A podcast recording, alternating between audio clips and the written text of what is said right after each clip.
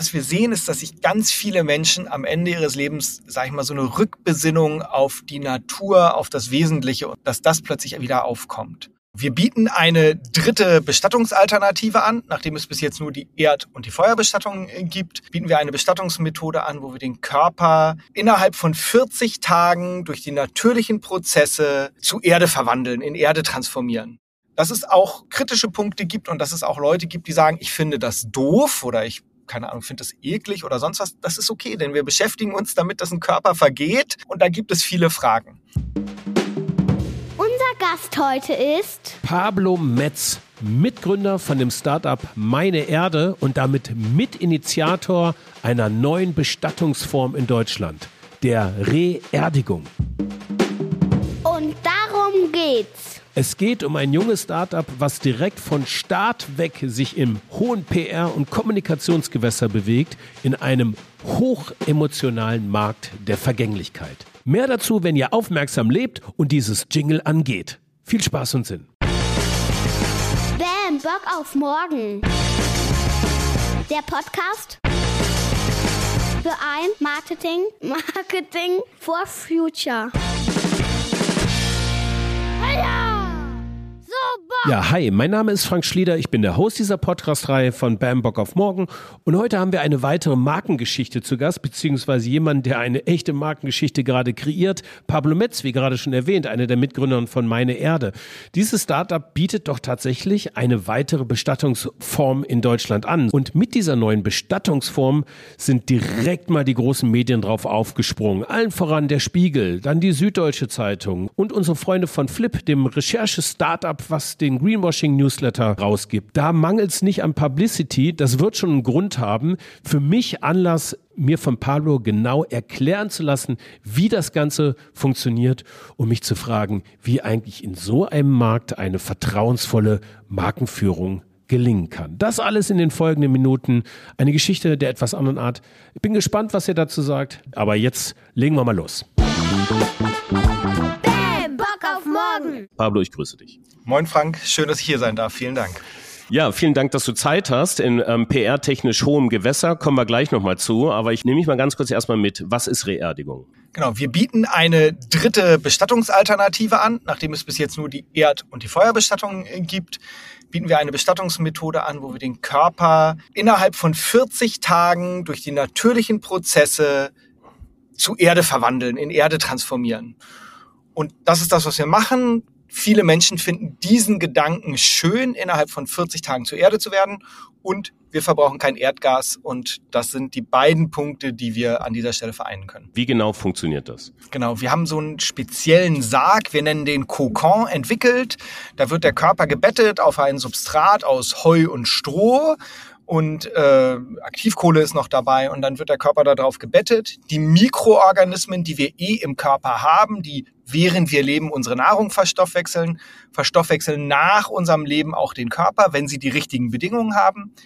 Die stellen wir in dem Kokon zur Verfügung und dadurch funktioniert dieser Prozess so schnell, denn wir können, ich sag mal, sowas wie Jahreszeiten, Wetter und so weiter ausschalten und das natürlich genau kontrollieren. Und dann geht das so schnell. Innerhalb von 40 Tagen wird der Körper zur Erde. Okay. Nun, ähm, alles im Körper, also da gibt's ja, also es gibt ja durchaus Substanzen, die erstmal nicht in den Körper reingehören. Also bei mir sind das zum Beispiel Kronen oder so oder Implantate. Ähm, dann gibt es aber natürlich auch verschiedene Körpermaterialien. Kann ich mir gar nicht vorstellen, dass das so schnell geht. Zähne, Knochen und so weiter. Ist das, ist das auch in 40 Tagen Erde? Genau, also letztendlich bleiben bei allen Bestattungsmethoden Knochen übrig. Bei der Erdbestattung auch nach 30, 40 Jahren, wenn man ein Grab öffnet. Bei der Feuerbestattung auch nach der Kremation sind noch Knochen übrig. Die haben durch die Hitzeeinwirkung eine andere Struktur, sind aber noch da zum Teil. Und auch bei der Reerdigung geht das sogenannte humane Weichgewebe, also alles organische Material wird zersetzt. Die Knochen bleiben und die Ersatzteile, die wir haben, Kronen hast du angesprochen, künstliche Hüftgelenke oder ähnliches. Ähm, dann nehmen wir die Ersatzteile, können wir raussortieren über Metallabscheider, technisch geht das. Und dann werden die Knochen noch gemahlen, verfeinert, so wie im Krematorium auch, der Erde wieder beigegeben und am Ende wird also dieser gemahlene Knochen mit der Erde zusammen als mineralischer Bestandteil dann in einer Grabstelle beigesetzt. Okay, ach, im Krematorium werden die Knochen auch verbrannt. Genau, das- gemahlen. Genau, es denken ja immer alle, es ist alles weg. Ganz vieles ist weg, aber wie gesagt, wir freuen uns unser Leben lang darüber, dass die Knochen so schön hart sind. Das sind sie auch nach dem Tod noch. Und bei der Kremation bleiben auch Knochen übrig, Knochenfragmente. Ähm, und die werden dann, wie gesagt, gemahlen. Und das, was in der Urne ist, ist zum großen Teil auch mit dieses Knochenmehl. Und das ist ja auch vollkommen okay. Das gehört ja zum Körper dazu und äh, wird deswegen mit dem Körper dann, äh, mit der Asche dann beigesetzt. Die Erde, die dann rauskommt, also das filtert ihr dann nochmal? Also ähm, ihr guckt, dass eben solche Sachen wie Kronen und Dinge oder auch die Knochen, die ja nicht reingehören, eben auch erstmal rauskommen. Knochen werden gemahlen, werden dann wieder zugesetzt und es bleibt Erde übrig. Was passiert danach? Genau, also nach der Reerdigung bleibt die Erde übrig und die wird in Deutschland, wir haben eine äh, Friedhofspflicht oder eine Bestattungspflicht. Das heißt, die Erde muss auf einem Friedhof beigesetzt werden. Das gilt auch für die Asche, die muss auch auf dem Friedhof beigesetzt werden oder für den verstorbenen Körper in einem Sarg. Und das gleiche gilt für die Erde. Wir brauchen dann für die Beisetzung keinen Sarg mehr, denn der Körper ist vergangen. Wir schlagen sie in der Regel in ein, in ein Tuch ein, lassen sie damit in eine Grabstelle ra- runter, die viel weniger tief sein muss und damit wird diese neue Erde in der aktiven Bodenschicht eingebracht und dann sind die ganzen Nährstoffe, die da drin ja enthalten sind, wieder auch, sag ich mal, äh, der Natur zur Verfügung gestellt. Das ist total wichtig. Ähm, und so wird es dann, entsteht auch eine Grabstelle auf einem Friedhof. Okay, und, und also jetzt, wenn man sagt 90 Kilo Person äh, nach 40 Tagen, wie viel Erde bleibt da übrig? Genau, bei so 90 Kilo Personen entstehen so wahrscheinlich 120 Kilogramm neue 120. Erde. Warum wird es mehr? Bei der, Hm. Wir sehen, Sie kennen es von der Ja. Kremation. 90 Kilogramm ist trotzdem nur so ein kleiner Topf Asche, der übrig bleibt. Ähm, das liegt natürlich auch daran, dass dieses Bett aus Heu und Stroh auch mit zu Erde geworden ist und damit ist es insgesamt mehr. Und wir verlieren ja sonst nichts. Ne? Also, es also von dem Wasser bleibt sicherlich auch noch was in den Stoffen drin gebunden und so weiter. Also Mhm. der Mensch ist weiterhin da und dann ist es ein bisschen mehr, als der Körper letztendlich vorher gewogen hat. Und das kommt dann, wie gesagt, das kommt dann in, in, in die Grabstätte rein. Das Tuch wird dort dann, ja, also die Erde wird dann in dem Tuch in die Grabstätte beigesetzt. Es wird da jetzt nicht einfach so reingekippt irgendwie so. Also das gibt es irgendwie, und es gibt eine gewisse Pietätspflicht auch, irgendwo dementsprechend mit Beerdigung umzugehen. Das, das wird dadurch gewährleistet. Genau. Also Pietät spielt natürlich eine ganz große Rolle, ne? weil Ja. es ist ein Mensch gestorben und wir haben jetzt ganz viel über Prozesse geredet und so weiter, Ja. aber es geht darum, und das ist für uns ganz wesentlich, dass wir den Menschen was anbieten wollen, was sich vielleicht auch schöner anfühlen kann. Ne? Das muss nicht immer Mhm. dunkel und so weiter sein. Aber wir lehnen uns natürlich an ganz viele Bilder an, die wir gelernt haben, traditionell. Also wir bringen die Erde in einem Sarg zur Grabstelle als Transportmittel, ähm, legen dann die Erde in, in das Grab rein und dieses Bündel erinnert im Prinzip von der Form natürlich auch wieder ein bisschen an den Körper des Menschen. Das Tuch können wir dann entnehmen, das am Ende, so wie es nicht nur im Biobuch, sondern auch in, zum Beispiel in der Bibel steht, Erde zu Erde letztendlich äh, in der Grabstelle dann drin liegt. Ähm, und so versuchen wir eben das, was wir kennen, was wir wertvoll finden, mitzunehmen in diesen neuen Prozess. Das kann ja jetzt nicht überall so gemacht werden. Ne? In der Vorbereitung auf das Gespräch habe ich festgestellt, es gibt eine Bestattungsgesetze. Das ist ein, im föderalen System sind das Ländergesetze. Jedes Bundesland hat quasi ein eigenes Bestattungsgesetz. Und an die im Gesetz veröffentlichten Paragraphen hat man sich natürlich zu halten. Also und da, das, du hast sogar anfangs erwähnt, und ich finde, das macht es auch so äh, so interessant, weil wir tatsächlich jetzt aus Marktperspektive einen Markt von mit zwei Produkten reden. Ne? Also wir haben die Feuerbestattung, die Erdbestattung, jetzt kommt was Drittes so dazu. Das muss aber erstmal durch die Regulierung durch. Genau, also du sagst es ganz richtig, ist ja total spannend. Ne? Das ist ein, wenn man so will, ein Markt, der uns alle betrifft und es gibt nur zwei Produkte zur Auswahl. Und die beiden stehen im Gesetz, Erd- und Feuerbestattung. Ähm, wie kommen wir also nun da, da rein und wie können wir das anbieten? Ähm, Im Moment bewegen wir uns im Rahmen einer, einer Duldungsphase in Schleswig-Holstein. Das heißt, dort wurde juristisch geprüft, haltet ihr euch an die Gesetze und Regeln, die für eine Erd- oder eine Feuerbestattung gelten. Ne, das ist auch ein Gefahrenabwehrgesetz, das Bestattungsgesetz. Es muss also sicherstellen, dass es sicher für Mensch und Umwelt ist und so weiter. An all diese Regeln halten wir uns, an die Fristen können wir uns halten. Und so hat das Ministerium dort entschieden, im Rahmen einer Pilotphase dulden wir diese dritte Alternative, um damit zu lernen. Was bedeutet das Lernen äh, so ja, genau? Sind das oh, Studien, die ihr dann in Auftrag gebt? Ähm, was ist, was, wie definiert ihr dann Lernen in diesem Fall? Genau, da gehören ja verschiedenste Punkte dazu. Erstens eine wissenschaftliche Begleitung, die sichergestellt werden muss, aber es muss natürlich auch sichergestellt werden, läuft dieser Prozess pietätvoll ab, läuft die Zusammenarbeit mit den mhm. anderen Anbietern im Markt. Wir sind ja kein Bestattungsinstitut. Das heißt, wir arbeiten Hand in Hand mit den Bestattungsinstituten, wir arbeiten Hand in Hand mit den Friedhöfen zusammen. Und mhm. all das kann im Rahmen dieser Pilotphase bewiesen werden. Und man kann natürlich im Rahmen dieser Pilotphase auch definieren, für die Novelle, die jetzt geplant ist, welche Regeln und Gesetze müssen wir eigentlich genau wie anpassen, damit diese neue Bestattungsalternative auch umfassend geregelt ist. Ähm, denn das ist in Deutschland so, dass wir natürlich versuchen, Sachen sehr gut zu regeln und das ist ja auch richtig so. Über wie viel äh, Kokons, über wie viel Reerdigungen äh, reden wir jetzt, bereits stattgefunden haben? Genau, das war auch im Rahmen dieser Pilotphase der erste Schritt, dass wir gesagt haben, wir stellen erstmal einen Kokon auf, mhm. um gemeinsam alle draufzuschauen zu können. Wir haben mittlerweile zwei Kokons stehen, elf Reerdigungen sind abgeschlossen. Mhm. Beide Kokons sind eigentlich immer quasi äh, belegt, wenn es, wenn es möglich ist. Ähm, und wir möchten gerne, so schnell es geht, weitere Kokons aufstellen, denn wir merken, es ist eine, wirklich eine sehr große Nachfrage, nicht nur aus Schleswig-Holstein, wo wir bereits aktiv sind, gibt, sondern aus dem gesamten Bundesgebiet. Wir haben Menschen auch aus, äh, die aus anderen Bundesländern kommen, in Schleswig-Holstein reerdigt.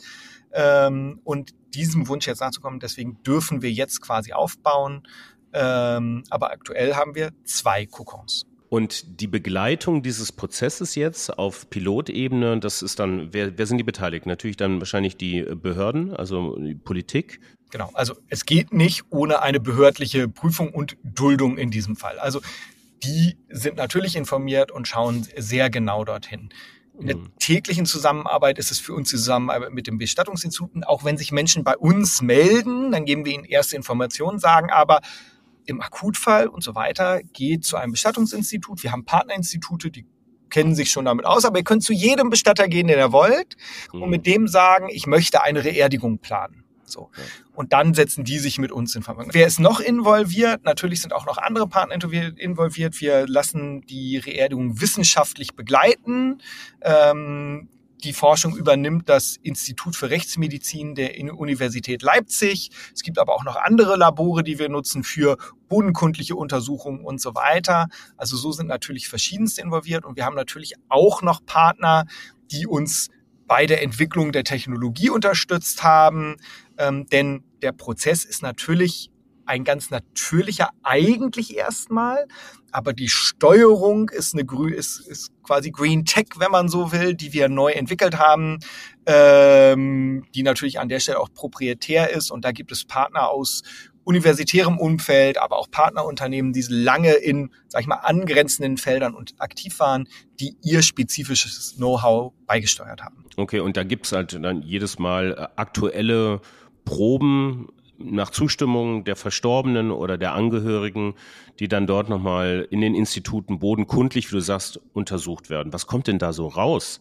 Genau, also die Frage ist ja, was schaut man sich an, was will man sich anschauen, was ist erstmal, sag ich mal, wichtig, um auch behördlich auch in die Richtung der einer Gesetzesnovelle zu gehen. Habe ich schon gesagt. Mhm. Wichtig ist sicher für Mensch und Umwelt. Das heißt, das versuchen wir zu analysieren oder analysiert das letztendlich die, die, die, die Labore oder die Universität Leipzig. Da sind zehn Wissenschaftler dran beteiligt aus den verschiedensten Feldern. Das heißt, die haben sich angeschaut Toxikologie. Ne? Die schauen sich an, wie ist das mit Medikamentenwirkstoffen, die im Körper sind? Werden die zum Teil schon abgebaut? Wie ist es mit anderen Stoffen, Krankheitserregern und so weiter? Werden die zum, äh, durch den Prozess abgetötet? Antwort ist, es wird über 70 Grad warm, über einen längeren Zeitraum, natürliches hohes Fieber, Krankheitserreger werden abgetötet. Medikamentenrückstände werden schon sehr weit abgebaut. Und das ist ja der Vorteil zum Beispiel im Vergleich zu einer Sargbestattung, wo die Stoffe dann einfach ausgespült werden könnten und ins Grundwasser gehen. Dadurch, dass wir die Stoffe 40 Tage im Kokon haben, haben wir 40 Tage Zeit, die im Prinzip in Ruhe schon mal äh, weiter zersetzen zu lassen. Also das ist sowas ist wie Toxikologie. Dann schaut man sich an, wie ist es mit anderen Stoffen, die wir mit einbringen. Ähm, werden die gebunden? Wie werden die freigesetzt? Bei einer Verbrennung ist es dann so, dass die zum Beispiel über die Luft rausgehen da hat man tolle Filteranlagen, die das abfiltern.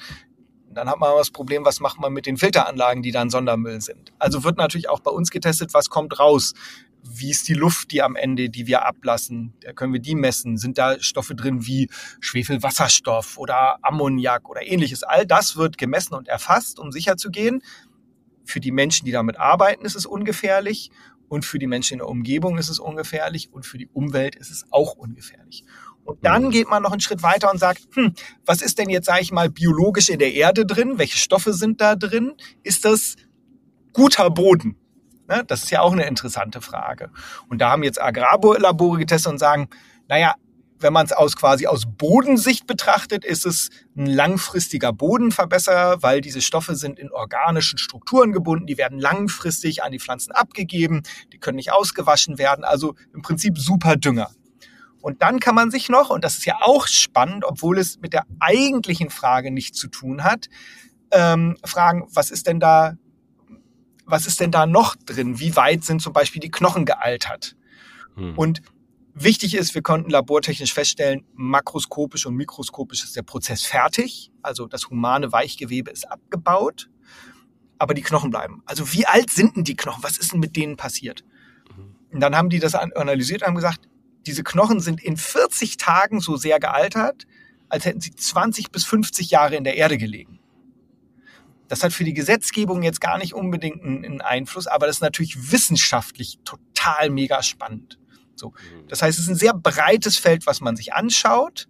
Ähm, angefangen mit funktioniert es, ist es sicher für Mensch und Umwelt und wie gut ist der Boden und dann gibt es noch weitere spannende Fragen, die wir versuchen zu klären. Äh, diese spannenden Fragen, da gehe ich jetzt auch nochmal ein, also auf die ganze Kritik, die auf euch eingeprasselt ist bis jetzt, beziehungsweise die PR, die dadurch auch entstanden ist, das machte diesen doch sehr frühphasiges ähm, Unterfangen, in dem ihr euch noch befindet, wenn ich gerade höre, das sind ja 10, 11 ähm, Reerdigungen jetzt gerade, ihr habt äh, wissenschaftliche Untersuchungen und in der Regel dauern solche Prozesse ja mitunter Jahre, ähm, um einfach auch alle möglichen Eventualitäten ähm, untersuchen zu können. Dafür kriegt ihr finde ich aber ganz schön gut Presse. Also wenn ich so, wenn ich sehe, wer über euch berichtet, der Spiegel, äh, die Süddeutsche, habe ich hier schon, unsere Kollegen von Flip haben euch unter die Lupe genommen und das, ich sag mal, das Presseecho ist, äh, würde ich mal gelinde sagen, eher ambivalent. Ich würde jetzt mal ganz kurz nochmal auch natürlich den Raum geben wollen, dazu auch kurz Stellung zu beziehen, ohne jetzt auf die einzelnen Artikel einzugehen. Die würde ich dann einfach in, in den Shownotes verlinken erstmal merken wir, es ist ein Thema, was uns alle bewegt und alle interessiert. Und deswegen ist es auch wichtig, dass es breit dargestellt wird und dass es ganz viele Fragen gibt. Ne, es ist was Neues und deswegen muss es viele Fragen geben.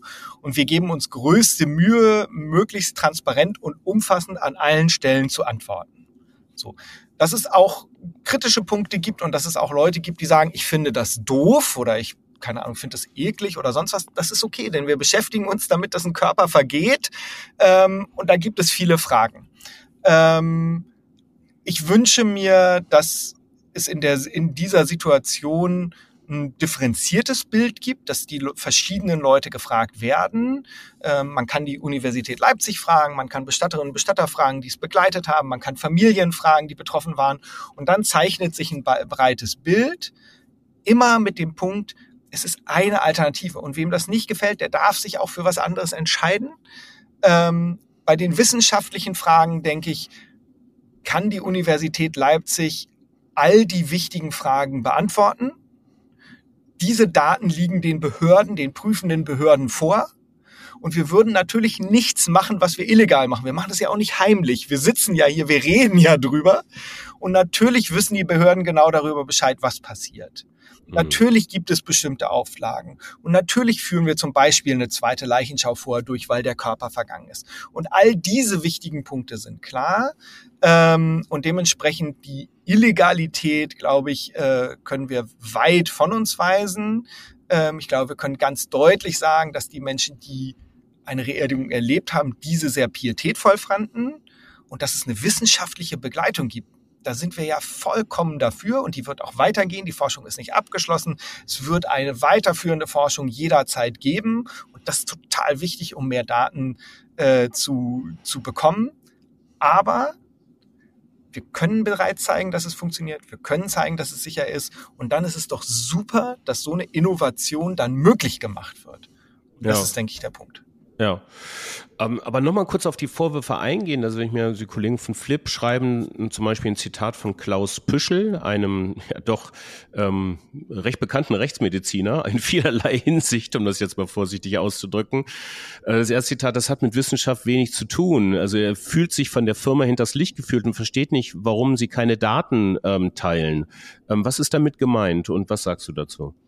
Genau, also wir teilen alle Daten, die wir haben, erstmal natürlich, also die, die, die Kollegen aus Leipzig, das Rechtsmedizinische Institut, die kommen zur Beerdigung, entnehmen die Proben, analysieren die. Die haben festgelegt, welche Proben gemacht werden, welche Versuche gemacht werden. Und das, was sie haben, das schreiben die momentan, haben die in einen Journal-Artikel geschrieben und der muss veröffentlicht werden. Der geht durch einen wissenschaftlichen Review-Prozess und das dauert. So, mhm. das ist Punkt eins alles, was wir bereits haben, liegt den Behörden vor. Und auch die Behörden haben natürlich die Möglichkeit, mit den Leipzigern zu sprechen und sagen, was könnt ihr uns denn jetzt auch vor einer Veröffentlichung schon sagen? Also dementsprechend, ich denke, die Punkte der, dessen, was wir was bekannt ist und das ist alles Wesentliche, das wird öffentlich geteilt. Deswegen kann ich den Punkt, den Professor Püschel dort aufwirft, nicht nachvollziehen. Hm, okay. Aber es wird auch gesagt, dass Transparenz steht ja ganz oben. Ich, ich erkläre auch gleich, warum ich, äh, warum ich da jetzt nochmal so ein bisschen nachfrage, weil da geht es tatsächlich später auch um Markenführung und so. Ne? Ähm, aber ähm, da nochmal nachgefragt, Transparenz steht ganz oben, aber ihr gebt nicht alle Daten raus. Also ihr habt durchaus den Prozess jetzt, in dem, was im Kokon stattfindet, ihr setzt da auch noch ähm, Materialien, ähm, Ingredients, äh, Zusatzstoffe zu. Das veröffentlicht ihr nicht. Na, also wir, öffnen, wir setzen keine Zusatzstoffe in dem Sinne zu, sondern es gibt ein mhm. dieses Substrat, wo der Körper draus, äh, drauf gebettet mhm. wird. Das sind natürliche Materialien aus Heu, aus Stroh, da ist Luzerne drin, da ist Bioaktivkohle drin. Genau. Das ist das, worauf der Körper gebettet wird. Die genauen Inhaltsstoffe liegen den Behörden vor. Das ist natürlich analysiert worden, das ist labortechnisch analysiert worden und alles. Und insofern würde ich sagen, ähm, ver verstehe ich an der Stelle den Vorwurf nicht, denn natürlich und das muss man auch sehen. Wir sprechen natürlich hier auch, sage ich mal, über äh, auch in einem Wirtschaftspodcast. Ähm, es gibt bestimmte Teile, die haben wir proprietär entwickelt. Und da muss sich der Wettbewerb wenigstens selber Gedanken machen, wie genau funktioniert das. In den USA gibt es mittlerweile fünf Anbieter für ein Reerdigungsverfahren. Und auch dort da ist es schon erlaubt alles? Also da, da kann man das in, schon machen? Da ist es in gewissen Bundesstaaten schon erlaubt. Mhm. Und wir erwarten natürlich darauf, dass es in Deutschland, sobald es quasi auch spätestens in der Novelle steht, weitere Anbieter geben soll.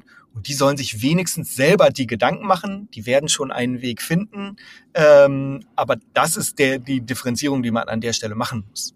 Es ist ja. alles den Behörden bekannt, es ist alles geprüft, es ist alles labortechnisch untersucht. Es werden ja. keine Chemikalien beigesetzt, sondern nur natürliche Inhaltsstoffe. Ah, du redest von der Novelle natürlich in Schleswig-Holstein. Also das heißt, wenn sie durch wäre, müsste man und auch rechtlich geprüft ist und ähm, dann wird es vielleicht ja auch nochmal ein paar Feststellungsklagen oder sowas geben. Also wenn das, das kann ja nochmal eine ganze Zeit lang dauern, aber ihr müsstet den Ochsenritt dann durch alle Bundesländer machen dann sozusagen. Ne? Genau, wir sind ja auch schon mhm. dabei. Ich war auch schon mhm. bei ähm, im, im Ausschuss bei der Anhörung oder bei der Anhörung im Ausschuss in Sachsen-Anhalt. Auch ja. die setzen sich mit einer Novelle auseinander. Auch die prüfen die Reerdigung dort als dritte mhm. Bestattungsalternative aufzunehmen. Also es ist ja in allen Bundesländern äh, mittlerweile ein Thema. Ja, verstehe. Und das ist ja auch wichtig, ne? Weil es ist ja wichtig, ja. dass die, dass es in der Nähe der Menschen ist, weil es auch wieder so ein fast lustiger Vorwurf, der uns gemacht wird. Naja, ihr seid nicht nachhaltig, weil der Weg zu euch nach Schleswig-Holstein so lang ist. Ja gut, ja, ja. also das, das verstehe ich und das ist de facto im Moment auch so. Aber wenn wir es in Baden-Württemberg dürften, würden wir auch in Baden-Württemberg Kokons aufstellen können und dann wäre der Weg für die Menschen aus Baden-Württemberg nicht mehr so lang. Genau, das ist es nämlich tatsächlich. Wir sind im Wirtschaftspodcast, aber natürlich auch im Marketing-Podcast. Nämlich hier geht es auch um Markenführung. Und ich hatte deswegen auch so stark nachgefragt, weil in diesem Fall, die finde ich so die absolute Währung ähm, in diesem Case, wie eigentlich immer ähm, im Bereich Nachhaltigkeit, aber bei euch äh, auch im Geschäftsmodell das Thema Vertrauen ist. Also Vertrauensaufbau, ähm, sowohl bei den potenziell Verstorbenen, die sich aktiv für diese Beerdigungsform entscheiden, ist das eine. Und das andere ist natürlich auch keine Beerdigung ohne Bestattungsunternehmen. Und das ist natürlich auch nochmal ein Markt, der, äh, wenn's, wenn er immer zwei Produkte hatte, natürlich auch erstmal überzeugt werden muss, ob eines neuen Produktes. Ich jetzt mal ganz kurz auf den Markt der Bestattungsunternehmen. Was für ein Markt ist das? Wie ist der strukturiert?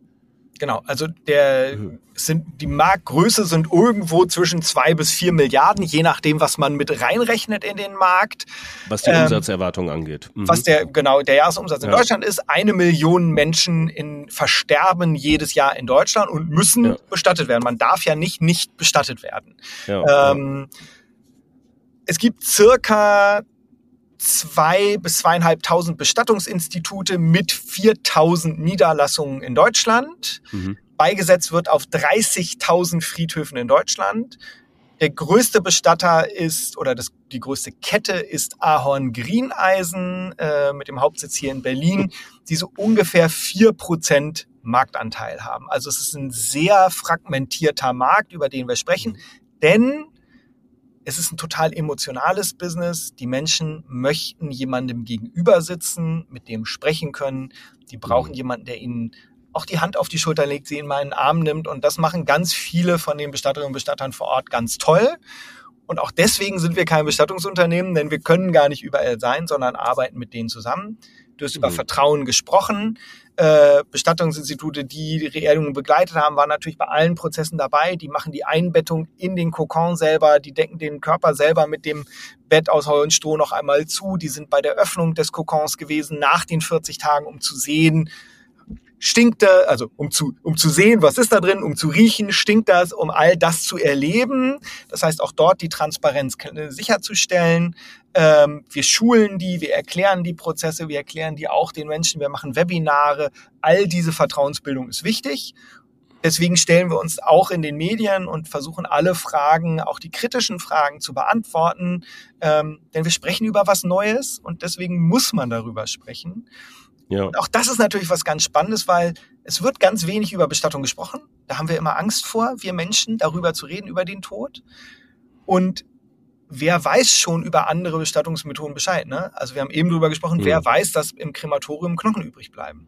Mhm. total spannend, über all diese Punkte zu sprechen und das in einer positiven Art und Weise zu tun. Und auch das ist natürlich etwas, was wir, wenn wir jetzt über die Marke sprechen, Ziel von uns ist. Wir wollen positiv darüber sprechen können. Wir wollen die, die Angst, den Terror quasi aus dem Thema rausnehmen und wollen sagen, das darf auch schön sein. Man kann schön mhm. darüber reden. Wir können für die Menschen schöne Situationen erzeugen. Und das ist auch wichtig für unsere Partnerinnen und Partner, die Bestattungsinstitute, ähm, weil auch die natürlich das wollen. Die wollen den Menschen etwas Positives geben.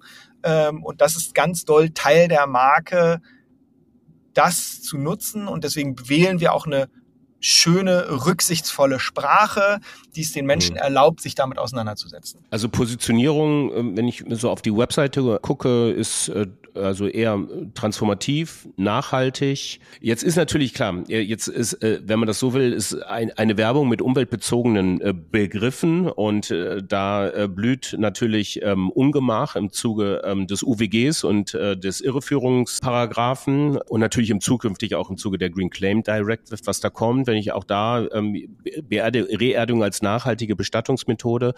Ich sehe da jetzt noch keine wirkliche Verlinkung, was daran jetzt wirklich nachhaltig sein soll, auch nachweislich nachhaltig. Nimm mich mal bitte ganz kurz mit auf diesen Weg. Der Grund, erste Anstoß kam daher, dass wir merken, 80 Prozent der Menschen in Deutschland wählen mittlerweile eine Feuerbestattung. Und für eine Feuerbestattung brauchen wir Erdgas, denn der Körper wird bei 1000 oder bei 800 bis 1200 Grad für einen längeren Zeitraum von 60 Minuten bis zwei Stunden verbrannt. Das verbraucht fossile Brennstoffe. Und bei der Reerdigung verbrauchen wir keine fossilen Brennstoffe, sondern gesämtliche Energie wird durch den natürlichen Prozess der Mikroorganismen zur Verfügung gestellt. Mhm. Wir verbrauchen 25 Kilowattstunden Strom im Moment. Das ist weniger, als die Anbieter der Krematorien sagen, sie zum Beispiel für eine Filteranlage verbrauchen.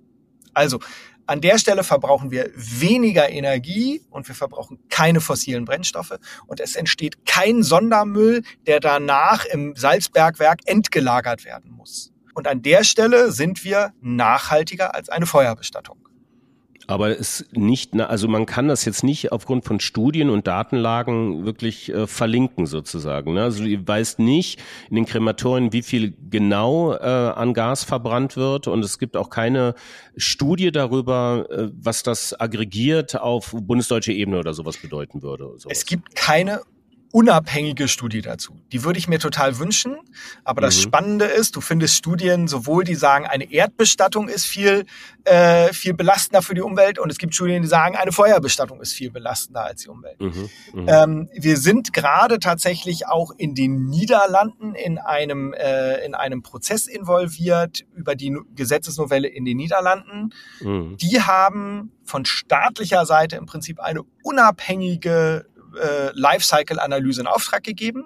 Da sind wir ein Teil davon, weil die Schwierigkeit ist ja auch immer, was sind die Begrenzungen? Ne? Also ab wann rechnest du? Schaust du dir nur den Prozess an oder auch die Herstellung und so weiter und so weiter? Wenn ich mir überlege, nur ein Beispiel, deutsche Särge wurden oft aus belarussischem Holz in China gefertigt und dann nach Deutschland geschickt. So, mhm. wo schaust du eigentlich hin? Was ist der Prozess? Natürlich stellen wir auch einen Kokon hin. Wir versuchen den ähm, aus recycelten Materialien nur herzustellen. Wir bauen den in einem Cradle-to-Cradle-Verfahren. Das heißt, wir tun alles, was wir tun. Aber natürlich müssen wir da was herstellen. Wenn es eine unabhängige Analyse gibt, dann sind wir sofort Teil davon. Aber mhm. das ist die Schwierigkeit an der Sache. Okay, ich habe ähm, natürlich noch einen Blick auf die Kommunikation äh, auch zu werfen. Kommunikation wird mich insofern interessieren, als dass ich mich frage, über welche Kanäle macht ihr das und äh, wen sprecht ihr eigentlich zuerst an? Sind das die Bestattungsunternehmen? Genau, die Bestattungsinstitute sprechen wir ganz klar auch direkt an. Wir bieten Webinare, Seminare, Open House und so weiter an. Natürlich gibt's Infomaterial, was wir Ihnen zur Verfügung stellen. Also es ist eine ganz klassische B2B-Kommunikation. Haben wir hier ein Team sitzen, die nur Partnermanagement in Richtung äh, Bestattungsinstitute machen. Welche Kommunikationskanäle? Macht ihr so Performance-Marketing richtig oder ist das alles eher organisch? Äh, habt ihr äh, in der PR-Seite ja gerade gut dabei sozusagen, ne? also, ob gewollt oder nicht, aber es gibt Traffic bestimmt auf eure Seite. Was macht ihr noch? Genau, also PR ist natürlich ein total spannender Kanal, wissen wir alle, ähm, ist aber keiner, den man direkt steuern kann. Ja. Ähm, dementsprechend, wir sind auch auf den sozialen Medien aktiv, ähm, aber sonst tatsächlich im klassischen, sage ich mal, Event-Marketing. Wir sind auf Messen unterwegs, wir sind ähm, in, über die Hospize und so weiter in den Kreisen aktiv. Ähm, und ich sag mal, es ist kein klassischer Performance-Marketing-Bereich, denn niemand will auf eine Werbung klicken, wo drauf steht, wie willst denn du eigentlich sterben? Obwohl es Kollegen gibt, die das ganz toll machen, äh, die das auch sehr einfühlsam gut machen. Memoria, November sind zwei, sag ich mal, digitalere Bestattungsinstitute, äh, die das sehr, sehr äh, gut machen. Sondern was funktioniert? Ist das der Wunsch, des Menschen nach einem sinnvollen, nach einer sinnvollen Verwendung nach dem Tod oder sowas? Warum kommen die Leute zu euch? Was wir sehen, ist, dass sich ganz viele Menschen am Ende ihres Lebens, sag ich mal, so eine Rückbesinnung auf die Natur, auf das Wesentliche und so weiter, äh, dass das plötzlich wieder aufkommt. Ja. Und da ist der Gedanke im Kreislauf der Natur, unabhängig von der Frage nach der Seele, aber dass der Körper im Kreislauf der Natur in dieser Welt wertvoll erhalten bleibt. Ja. Das ist was, was viele Menschen bewegt. Und deswegen, wenn sie über uns lesen, über uns hören, dann gehen sie in, kommen sie in Kontakt und dann rufen auch ganz viele Bestatter an und sagen, ich hatte hier gerade eine Dame sitzen, die möchte reerdig werden, was muss ich jetzt eigentlich tun? Und das ist natürlich toll für uns zu sehen, weil wir darüber in den Kontakt mit unseren Partnern, den Bestattungsinstituten auch kommen.